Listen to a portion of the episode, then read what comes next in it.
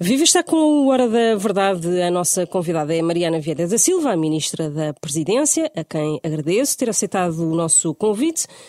Eh, vamos começar pela relação com este novo PSD. Luís Montenegro não é propriamente um desconhecido para este governo e também para o PS. A relação com este PSD vai ser eh, diferente da que era com Rui Rio? Bom, o que é fundamental para qualquer democracia e também para a nossa democracia é que exista um partido da oposição forte, que possa constituir uma alternativa e que saiba, naturalmente, nas dimensões em que o acordo uh, mais alargado é necessário, estar disponível para esse acordo mais alargado que tem acontecido. Quanto ao mais, é uh, fundamental que um partido como o PSD se reforce e reforce o seu lugar de liderança da oposição. novo líder do PSD tem, é uma expressão que eh, não sabemos eh, quanto tempo dura. O que sabemos é que é alguém que conhecemos, que já foi candidato, foi líder eh, parlamentar e o Partido Socialista aquilo que procura é estar sempre disponível para um diálogo alargado, sabendo que há matérias que temos procurado que possam ser sempre acordadas entre os dois maiores partidos, como aquelas que dizem respeito a infraestruturas estruturais, para não vivermos outra vez aquilo que temos vivido, um, e também esse papel de alternativa ao governo, que é um sinal uh, de uma democracia forte e saudável. Este PSD é um interlocutor essencial para o Partido Socialista e para o, um, o, o governo é mais do que as outras oposições? Ou é, está tudo no mesmo patamar? Bom, é evidente que a nossa democracia tem vivido com dois grandes partidos uh, que uh, fazem com que em Portugal não tenham acontecido fenómenos de extrema pulverização como aconteceram noutros países e que isso é importante. A perspectiva de diálogo alargado é uma perspectiva que o Partido Socialista tem, sempre, naturalmente, que um grande partido como é o PSD e a forma como um acordo com o PSD representa uma maioria tão significativa na Assembleia faz com que haja diferenças entre os partidos, uh, mas uh, essa é fundamentalmente uma matéria que cabe a cada partido, a cada organização, escolher o seu líder e uh, garantir que o seu líder representa essa alternativa. O Primeiro-Ministro já definiu o novo aeroporto de Lisboa e o TGV como matérias que quer consciencializar com o PSD de Montenegro. Há outros dossiês que possam ser também consciencializados? Bom, os dossiês relacionados com as infraestruturas, desde o primeiro governo António Costa, têm sido sempre indicados como áreas em que a consensualização é importante porque aquilo que não pode acontecer novamente é o país uh, tomar decisões relativamente às quais recua e depois avança e depois recua à medida que os governos mudam. Obviamente, outras dimensões relacionadas com as áreas de soberania têm sido também sempre Uh, alvo de uh, debate alargado e de discussão com os partidos uh, e com o PSD em particular. E para o Partido Socialista, nada muda nesse, desse ponto de vista com a nova liderança do PSD, a não ser uma nova oportunidade de procurar esses entendimentos. De qualquer maneira, uh, houve aqui como que uma provocação por parte do Primeiro-Ministro em relação a, Luís Montenegro, ao dizer que uh, será uh, o PSD, o que o PSD quiser em relação ao aeroporto de, de, de, ao novo aeroporto de Lisboa, será aquilo que vai ser feito o PS, o governo tem, está suportado por uma maioria absoluta. O governo pode fazer aquilo que quiser. Mas repare que eu, eu, não vejo nisso qualquer provocação. Tem sido sempre essa a nossa postura relativamente ao aeroporto. Tanto assim é que, quando em 2015 chegamos ao governo, existindo uma proposta que é pública, nem sequer era a proposta eh, da preferência do, do, líder do Partido Socialista, do primeiro-ministro António Costa, mas para procurar um acordo e para procurar que ele fosse sustentável no tempo, foi entendido prosseguir exatamente aquilo que tinha sido deixado pelo governo anterior. Quando nós falamos da necessidade de grandes compromissos, essa não pode ser uma frase vazia. Tem que ser uma frase que inclui a disponibilidade de ceder. E aquilo que dizemos é aquilo que é preciso para termos, finalmente, tantos e tantos anos depois, um aeroporto que resolva os problemas que neste momento temos, é um acordo entre os dois maiores partidos, que torne esse projeto sustentável no tempo, como qualquer aeroporto tem de ser, e por isso estamos disponíveis para aceitar aquela que for uh, a solução com que o PSD está confortável. Esse é o maior sinal de disponibilidade para a negociação não é provocação nenhuma, é mesmo como tem sido. E nem assim tem sido possível que o PSD eh, defenda a mesma solução que defendeu no passado. Mas em, em, que ponto é que poderá ficar o estudo de impacto ambiental caso, caso haja esse consenso com o PSD? O mais importante de tudo é haver um acordo sobre a solução. O resto são os procedimentos que têm que ser cumpridos. Agora, sem um acordo sobre a solução, nós arriscamos-nos a que todos os procedimentos se repitam uh, ad eterno uh, em função de uma decisão que não foi tomada. E, portanto, para o Partido Socialista, e eu repito que relativamente ao aeroporto e às outras infraestruturas, uh, como uh, o, o, os comboios de, de, alta velocidade, ou mesmo outros, porque levámos ao Parlamento o, o Programa Nacional de Investimentos, são áreas onde, precisamente para não repetirmos os anos do passado, temos sempre, os, os erros do passado, temos sempre dito uh, que é nesse uh, diálogo com o maior partido da oposição, com a maioria do Parlamento, com os dois terços no Parlamento, foi na altura a medida que tínhamos sobre investimentos uh, indicada no programa em 2015, para procurar ultrapassar aquele que é o problema fundamental, que é anda para a frente, anda para trás, em grandes investimentos que são fundamentais para o país. Mas deixa-me só uh, insistir um bocadinho no, no, na questão da Liliana, que é, é, em relação ao estudo de, de impacto, se houver um, um acordo entre governo, PS, PSD sobre esta matéria do novo aeroporto. Eh, é escusado haver eh, esse estudo de impacto ou é essencial na mesma? Todas as exigências legais que um grande investimento eh, comporta serão cumpridas. outra questão diferente é o acordo político sobre qual é a melhor solução para que cada solução escolhida não tenha como uh, resultado imediato que o partido da oposição vem dizer que não era essa, mesmo que até tivesse sido essa, como foi o caso do Montijo, que tinha defendido há poucos meses. Há, uma tentativa de grande acordo sobre as grandes infraestruturas. Sobre outros dossiês, por exemplo, em 2023 temos um, a, a, eleição de um novo presidente do Tribunal Constitucional. Bem, sei que isto é um pouco da, da alçada da Assembleia da República, não é? Mas aí, por exemplo, também pode uh, haver um, um, um acordo definitivo entre PS e PSD sobre o novo presidente? Não, não, não há. Bom, uh, o que importa reafirmar é a nossa postura de diálogo na eleição desses diferentes órgãos, que já passaram por momentos difíceis ao longo das últimas legislaturas. É em sede da Assembleia da República que esse debate deve ser feito e o Partido Socialista tem sempre reafirmado essa disponibilidade. A semana passada tivemos aqui na, no Hora da Verdade o coordenador da Comissão de Acompanhamento do Plano de Recuperação e Resiliência, o professor Pedro Dominguinhos, que admitiu que a inflação e o aumento do preço dos combustíveis colocam em risco a execução do programa. Um, vê esse risco para Portugal? Corremos o risco de não conseguir executar a bazuca um, na sua totalidade?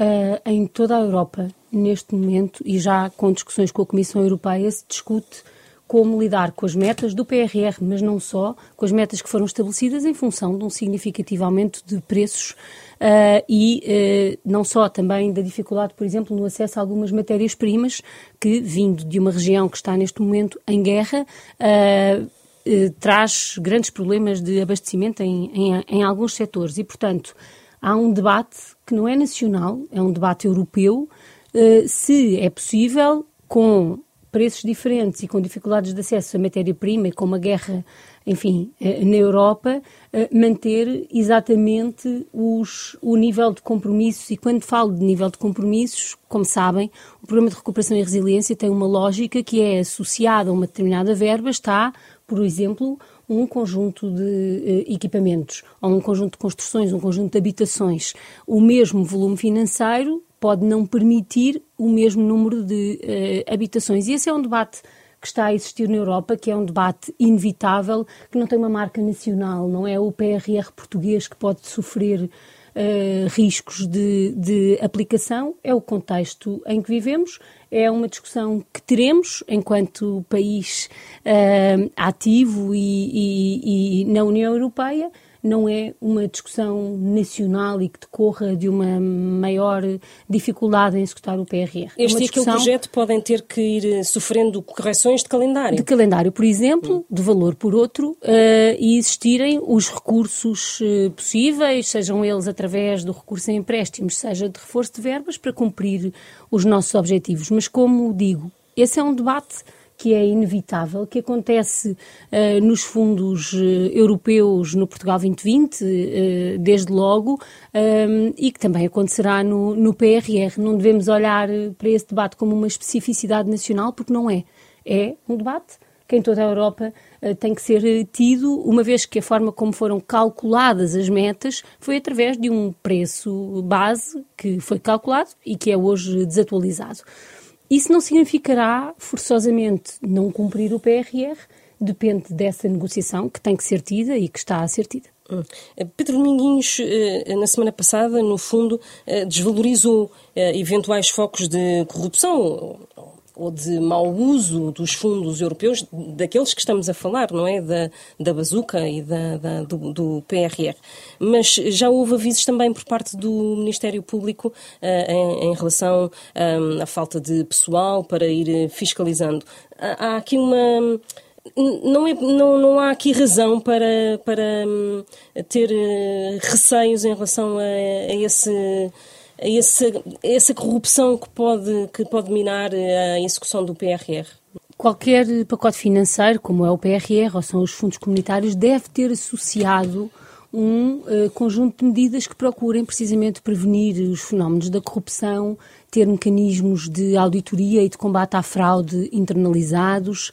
Essa é a regra uh, que os fundos europeus sempre trouxeram e que neste momento, aliás, mesmo além dos fundos europeus, os próprios orçamentos nacionais uh, também têm. Foi um caminho de aprendizagem que ao longo das últimas décadas foi feito.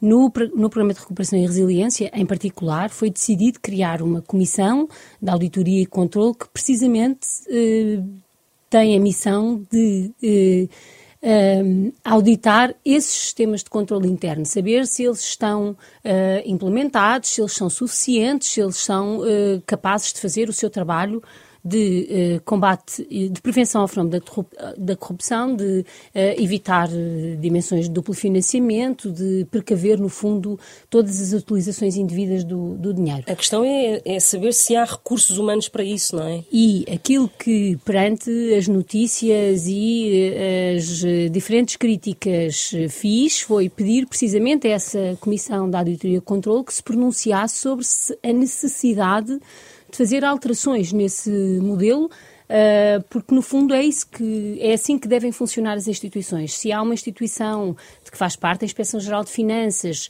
uh, a ADC, ah, que participa nas reuniões do Ministério Público, que tem algo a dizer sobre a necessidade de introduzir alterações, o Governo está disponível para as introduzir. Aguardo essas indicações que permitam, no fundo, clarificar e fortalecer o, o, o modelo da auditoria, o modelo de controle e o modelo de combate à fraude.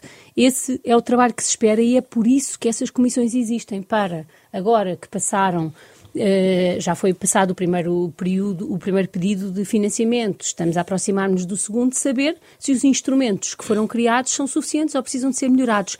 É essa a essência da criação desses grupos e por isso é tão importante para nós esperarmos pelo fim, para corrigir os erros que tiverem acontecido, para podermos corrigir os instrumentos que temos de auditoria e de, e de controle e eh, necessariamente com uma adequação de meios ao trabalho que existe. Relembro que as instituições que em Portugal têm essas tarefas, da Inspeção-Geral de Finanças, ao Ministério Público, ao Tribunal de Contas, fazem todos os dias o seu trabalho nestas matérias. O PRR não é um caso isolado. Existem sempre mecanismos de financiamento, programas de apoio financeiro, em que esse trabalho de auditoria é feito e o PRR não é exceção. Eh, recentemente foi conhecido o parecer do Conselho Consultivo das Fundações um, sobre a Fundação João Berardo, um, parecer esse pedido pelo Governo. Confirma a intenção do Governo de não extinguir a Fundação João Berardo, como é recomendado no, no parecer? O Governo uh, recebeu um relatório da Inspeção-Geral de Finanças com uma determinada indicação e cabe-lhe ouvir as partes. As partes, no caso o, parecer do Conselho Consultivo, servem também para definir em que termos é que a extinção pode ser levada a cabo, uh, garantindo uh, todas as precauções uh, que, por exemplo, nesse parecer são indicadas e o propósito do Governo é prosseguir aquilo que tinha sido indicado.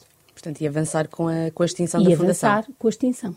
Tem ideia de quais é que serão os prazos, os prazos e os próximos passos? Estes processos são complexos, por isso é que é importante que os parceiros existam e que alertem para, determinadas, para determinados riscos. O nosso papel é corrigir esses riscos uh, e uh, prosseguir esse trabalho. Não são processos rápidos, são processos complexos e que devem ser feitos cumprindo todos os passos, todas as cautelas, uh, mas fazendo aquilo que cabe ao Estado, perante a indicação da, Inspe da Inspeção-Geral de Finanças de um conjunto de irregularidades, tirar delas conclusões. Prevê algum tipo de, de, de custo ou uma indenização uh, uh, acima do normal com este processo?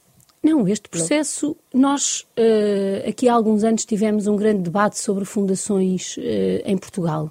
Uh, aquilo que é fundamental é que, perante um relatório da Inspeção-Geral de Finanças que indica um conjunto de situações que não são regulares, corrigir essas situações, levando até às últimas consequências dessa correção. Nós não podemos ter um discurso quando dizemos que não há suficiente acompanhamento, proteção e controle e depois alertarmos para os riscos de, tomarmos, de tirarmos as devidas consequências desse processo. É isso que o Governo fará uh, de forma transparente, ouvindo quem tem de ouvir e tomando as decisões que tem que tomar.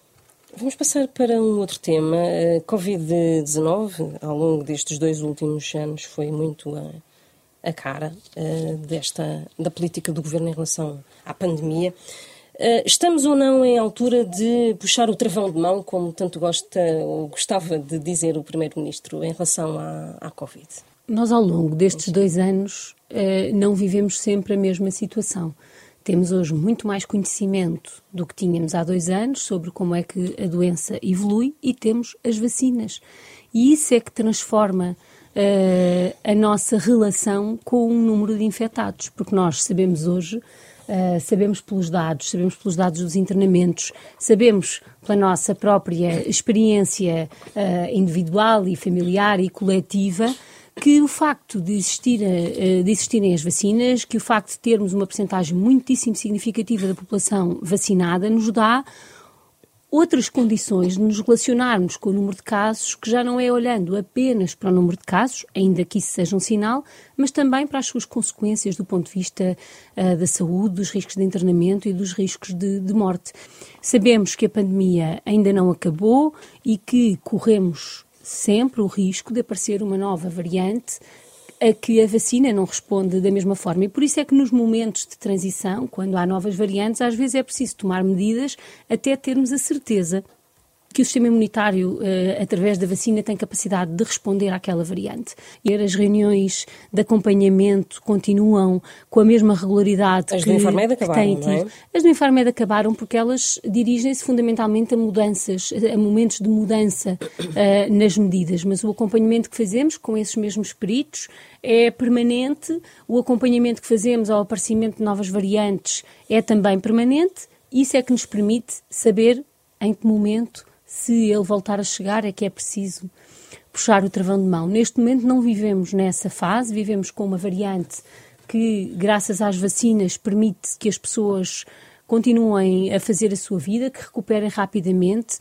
e daí a dimensão chave da nossa resposta uh, à Covid-19 neste momento ser a proteção dos mais vulneráveis.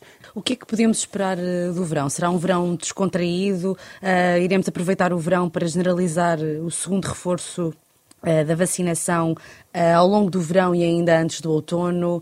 É expectável, por uma medida de precaução, implementar máscaras novamente em locais onde, onde já tinham deixado de ser obrigatórias?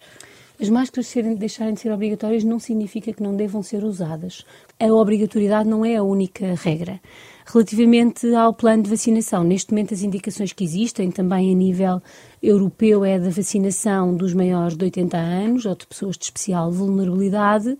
O Ministério da Saúde está neste momento a trabalhar na apresentação daquela que é a estratégia vacinal para o próximo outono. Depois dessa apresentação, será preciso organizar logisticamente essa vacinação, que provavelmente decorrerá hum, ao mesmo tempo que a vacinação uh, da gripe uh, e que precisa de uma resposta. Mas primeiro é preciso esperarmos pela apresentação do programa por parte do Ministério da Saúde. Para as restantes faixas etárias, não é? De, a partir dos uh, vá, 60 anos para baixo. Ou para a definição que, entretanto, for feita de quem são os cidadãos que ainda precisam de uma dose de reforço. Essa é a escolha que cabe, como temos sempre dito, uh, essencialmente às dimensões técnicas, ao Governo cabe ter vacinas e ter tido organizado para, para poder vacinar os portugueses que, do ponto de vista do, do, da Direção-Geral de Saúde e da Comissão Nacional de Vacinação, sejam identificados como uh, precisando dessa vacina adicional.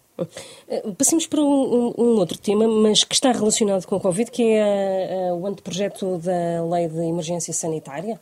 Uh, uh, o bastonário da Ordem dos Advogados já veio dizer várias vezes, até aqui na, na, na Hora da Verdade, que tal como está, o texto é inconstitucional porque a Constituição, a Constituição só prevê que a privação de direito à liberdade, ou seja, a prisão, por razões de saúde em caso de doença mental, mas não prevê em caso de doença contagiosa. E que se calhar até é preciso mexer é na Constituição para uh, que isto seja previsto na lei fundamental. Como é que o, o, o Governo, uh, se bem que o projeto agora ainda está uh, na Assembleia da República, como é que o Governo pode contornar aqui esta eventual inconstitucionalidade? Bom, em primeiro lugar, foi precisamente, é por esse, foi precisamente por esse debate existir que o Governo procurou uh, reunir um conjunto de juristas de reconhecido mérito e valor para preparar o trabalho deste anteprojeto uh, de lei. Sabemos que essa é uma reflexão difícil, com a qual lidamos, enquanto país, devo dizer, muitíssimo bem ao longo da, da pandemia, porque uh, não, não estivemos a fazer esse debate, estivemos a tomar as medidas que foram consideradas necessárias, numa grande articulação entre o Governo, o Presidente da República e a Assembleia da República. Agora, como dissemos sempre, é tempo de fazer esse debate. Esse debate parte de um estudo que procura responder precisamente a essas questões, uh, dizendo que entende que não é necessário alterar a Constituição e procurando encontrar uma resposta para essa não necessidade, o debate agora tem que continuar ao nível da Assembleia da República e, de qualquer maneira, o Sr. Presidente da República já anunciou que, precisamente dada essa sensibilidade, isso passará sempre por uma pronúncia também do, do Tribunal Constitucional. A senhora Ministra tem a tutela do Ministério que está a coordenar as mudanças para o edifício sede da Caixa Geral de Depósitos. Esta é uma mudança que tem recebido uh, críticas pela opacidade do processo, pela inexistência uh, de um estudo sobre os custos e poupanças associadas. Vamos conhecer esse documento, uh, se, é que, que ele vai ser delineado, e em que números é que o Governo se fundamenta para, para, esta, para esta decisão? E já agora também perceber quando é que vai acontecer eh, a mudança do, do Primeiro-Ministério e o que é que se pode saber já sobre os ministérios, sobre os edifícios que vão ficar vazios. Há muitos anos que esta procura de uma solução que possa concentrar o governo num mesmo espaço e os serviços da administração pública que, que, que têm funções significativas de apoio à tomada de decisão política eh, é uma discussão que há muitos anos é tida e uh, foi sempre difícil encontrar um edifício que tornasse essa mudança possível. Neste momento, este edifício existe, o processo, a contabilização dos ganhos depende também do ritmo a que a ocupação do edifício possa existir e, e, e da forma como esse edifício é ocupado. E é por isso que os números ainda não existem, não é falta de transparência, é um trabalho que está em curso porque saber em que momento cada ministério entrará, quais são as dimensões do edifício e como é que pode ocupar, como é que pode ser ocupado de forma a saber exatamente quantos edifícios são libertados, é um elemento essencial dessa contabilização. É o estudo que neste momento está em curso, mas há outras dimensões. Quando hoje em dia duas equipas ministeriais precisam de fazer uma reunião, isso muitas vezes implica atravessar a cidade e deixará de acontecer quando os ministros se dirigem ao, a uma reunião do Conselho de Ministros, isso implica que cada um deles uh, se transporte. Mas não só. Também muitos dos serviços de apoio aos diferentes ministérios poderão uh, deixar de existir em tão grande número e, e ter também eles uma dimensão de concentração e, portanto, calcular todas as dimensões em que pode haver poupanças implica um trabalho, que é o trabalho que está neste momento em curso, que obviamente, e como não poderia deixar de ser, será público, conhecido e passível de ser eh, debatido. O que temos é que ter em conta que ele tem muitas dimensões. Os edifícios que se libertam e as suas futuras ocupações ou alienações, um, a forma como a administração pública se pode reorganizar no seu trabalho, tendo muito mais serviços partilhados do que hoje, do que hoje pode ter por estarem dispersos na cidade, as deslocações que deixarão de existir, tudo isso são elementos de uma, um, de uma contabilização que foi feita para decidir se avançávamos ou não e que agora tem que ser feita com todas as suas dimensões para podermos uh, chegar a um número que justifique que a ida para aquele edifício é uma ida que não custa mais ao Estado, muito pelo contrário. É esse o nosso objetivo. Relativamente a calendário, o compromisso que temos é que até ao fim deste ano comecem a mudar. A Caixa ainda ocupa parte daquele edifício, portanto é um calendário que não é uh, curto, porque exige, exige uh, que as pessoas que atualmente trabalham naquele edifício tenham outro edifício para trabalhar. E, portanto, há aqui uma gestão faseada deste processo no tempo, mas uh, todas essas dimensões, as dos ganhos na reorganização da, da administração e as dos ganhos efetivos por deixar de ter edifícios arrendados, por poder alienar alguns edifícios, por, por os poder destinar a outras atividades, tudo isso fará parte de uma decisão final um, e, e, de um acordo final que ainda neste momento não existe. A médio prazo. Um a Caixa e, e, o Governo irão partilhar um, a sede ou a ideia é que todos os funcionários da, da Caixa Geral de Depósitos saiam da sede e fique um, um, um edifício exclusivo para e usufruto do Governo? Existe uh, uma fase em que essa uh, coexistência no mesmo edifício existirá e existirá uma fase em que todo o edifício uh, fará, será o edifício sede do Governo e, do, e dos organismos centrais da administração pública.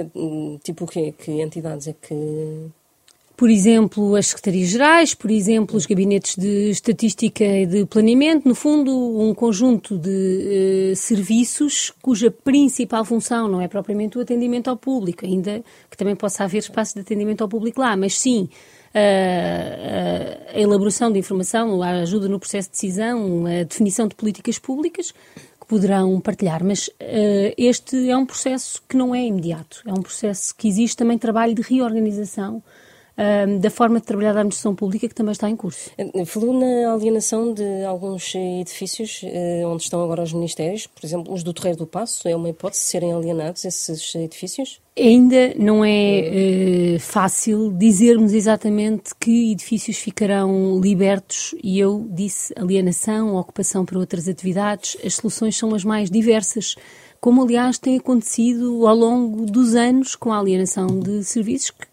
já estiveram afetos a, a serviços públicos e que entretanto deixaram de estar.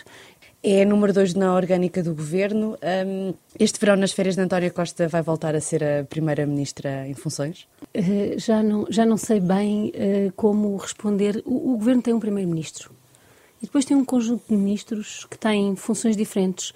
Uns mais transversais, outros estritamente setoriais.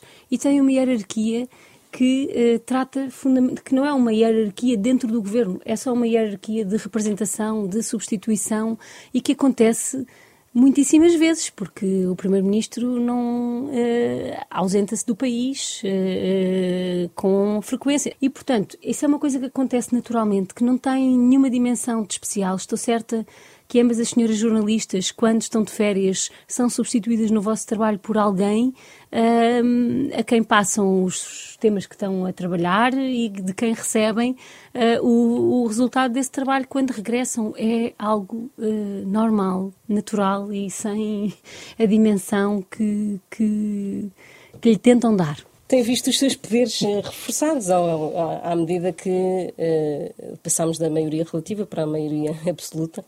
Viu os seus poderes uh, nitidamente reforçados, é uma super-ministra, e muitos dizem que esta, isso reflete uma preferência do primeiro-ministro em relação ao seu trabalho e até em relação ao seu próprio futuro, quer a nível de partido, quer a nível do governo. Ou não é nada disto? O, a nova orgânica do Governo e no que diz respeito às pastas que eu neste momento eh, tenho, eh, mostram uma visão do centro do governo que deve ter não apenas a dimensão legislativa, que sempre tem tido, e no fundo de definição das medidas de política, das políticas públicas, porque é isso que a função legislativa significa, também dimensões de planeamento dessas uh, políticas e as dimensões, no fundo, de execução e de, dessas medidas através da administração pública, do conjunto de trabalhadores e trabalhadoras que todos os dias colocam no terreno as medidas de política que são definidas. É, essa, uh, é isso que explica estas três pastas juntas num centro do governo que procura uh, fazer esta coordenação transversal das medidas de, de, política. Quanto ao resto, acredito que as pessoas recebem uh, um conjunto de funções em função da capacidade que demonstraram de as executar e estou empenhada em cumprir estas diferentes tarefas, o melhor que sei, o melhor que posso.